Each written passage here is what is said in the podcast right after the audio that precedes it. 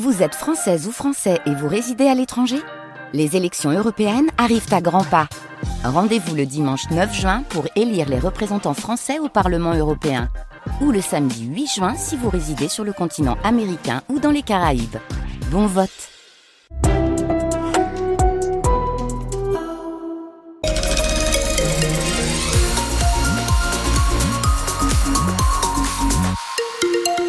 conditions de circulation en temps réel, encore des axes coupés dans la région, D126, D138, D341.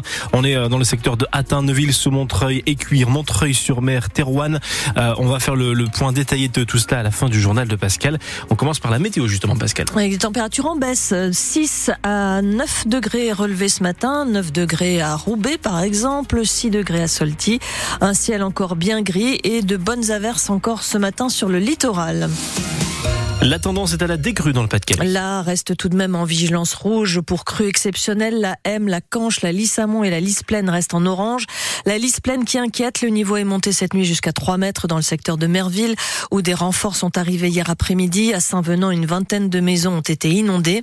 Hier, 59 nouvelles évacuations ont été réalisées, ce qui porte leur nombre à 710 depuis samedi. Le ministre de la Transition écologique, Christophe Béchu, était dans le Pas-de-Calais hier avec le porte-parole du gouvernement Olivier Véran.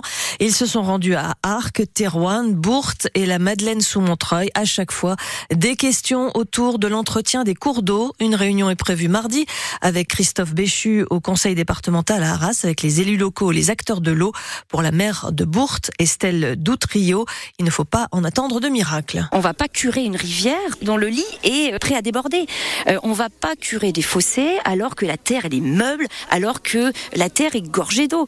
En fait, il faut attendre. Alors, je sais que les habitants n'ont pas envie d'entendre ça, mais il faut être raisonnable. Euh, ce qu'il faut surtout, c'est que l'État élimine cette lourdeur administrative pour faire les choses. Pour justement l'entretien de la rivière, il faut que je fasse une demande auprès des services de l'État.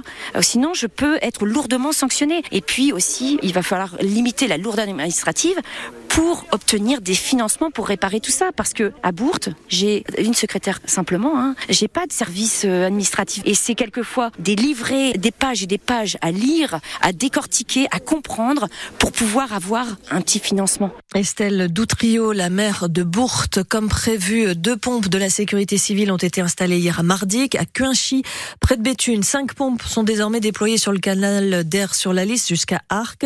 L'eau pompée sera renvoyée vers le sud du canal est déversé dans la Deule. Il y a un risque de brèche dans le canal et donc d'inondation des habitations en contrebas. On est aujourd'hui dans une situation exceptionnelle, comme en novembre, avec des records de précipitations depuis le 28 décembre.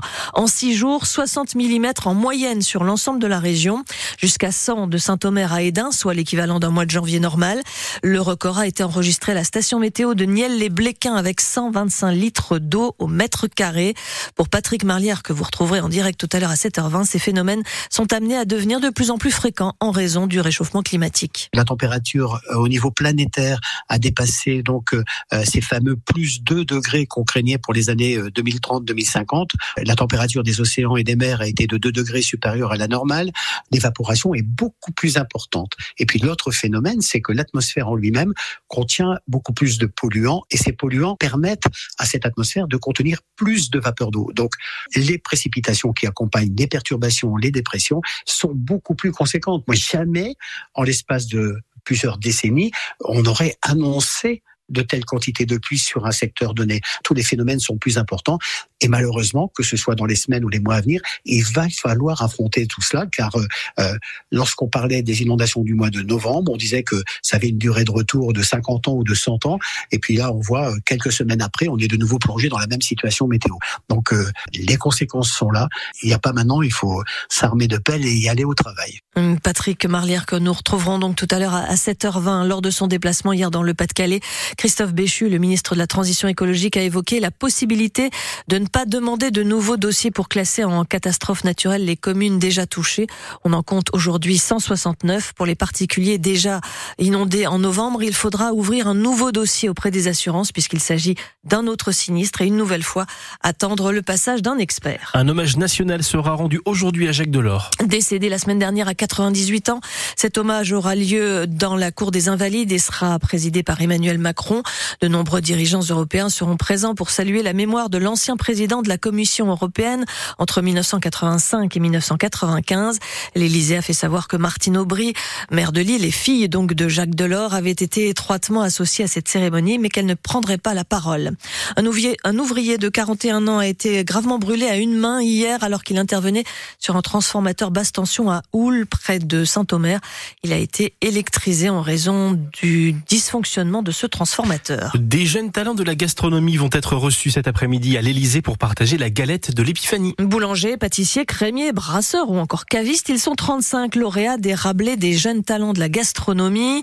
Parmi ces professionnels âgés de 17 à 27 ans, deux sont originaires de notre région. Timéo Carpentier, 17 ans, déjà sacré meilleur apprenti de France, qui est primeur dans le Cambrésis. Et Marine Kadesh, 23 ans, récompensée comme chocolatier confiseur. Elle, elle travaille à Croix, près de Roubaix. Après avoir débuté des études en psychologie, puis dans l'esthétique, elle s'est découvert une passion pour le chocolat en étudiant la pâtisserie. Aujourd'hui, elle est évidemment flattée de cette invitation à l'Élysée. Alors je suis un peu stressée, j'avoue, parce que je travaille le matin, donc euh, ça va être un peu, euh, ça va être un peu short euh, niveau timing. Bon, je, je nous imagine pas trop assis sur une table en rond avec Monsieur le Président et puis tous les jeunes autour en train de manger une galette. Ça me paraît un peu bizarre dans mon esprit, mais mais donc non, je sais pas du tout comment ça va se passer. Ça va vraiment être la surprise. Mais en tout cas, ouais, je suis je suis très contente et c'est une c'est une super bonne expérience pour moi. Enfin, franchement, je pourrais pas rêver mieux. Vous avez un message à lui faire passer à Emmanuel Macron? Pas vraiment, si ce n'est euh, le fait que euh, les apprentis, euh, voilà, qu'on est là, qu'on qu'on travaille, et c'est important, quoi. L'artisanat, c'est quand même, c'est une une énorme base euh, dans la société et souvent on est un peu euh, un peu les oubliés quoi. On n'a pas un salaire complet, on doit aller à l'école à côté, on doit bosser pour les cours, on doit bosser pour l'entreprise. Bah c'est dur en fait. Hein. Franchement c'est dur d'être apprenti. J'espère que qu'ils nous oublient pas quoi.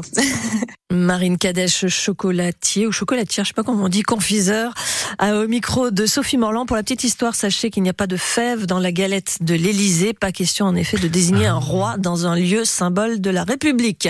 Pour eux, ce serait la sur la galette, ou plutôt le gâteau, se qualifier pour les 16e de finale de la Coupe de France. Les footballeurs de Fény-Aulnois, qui jouent en National 2, reçoivent Quevilly-Rouen, club de Ligue 2. Valenciennes se déplace à Sarreguemines. Quatre divisions séparent les deux équipes.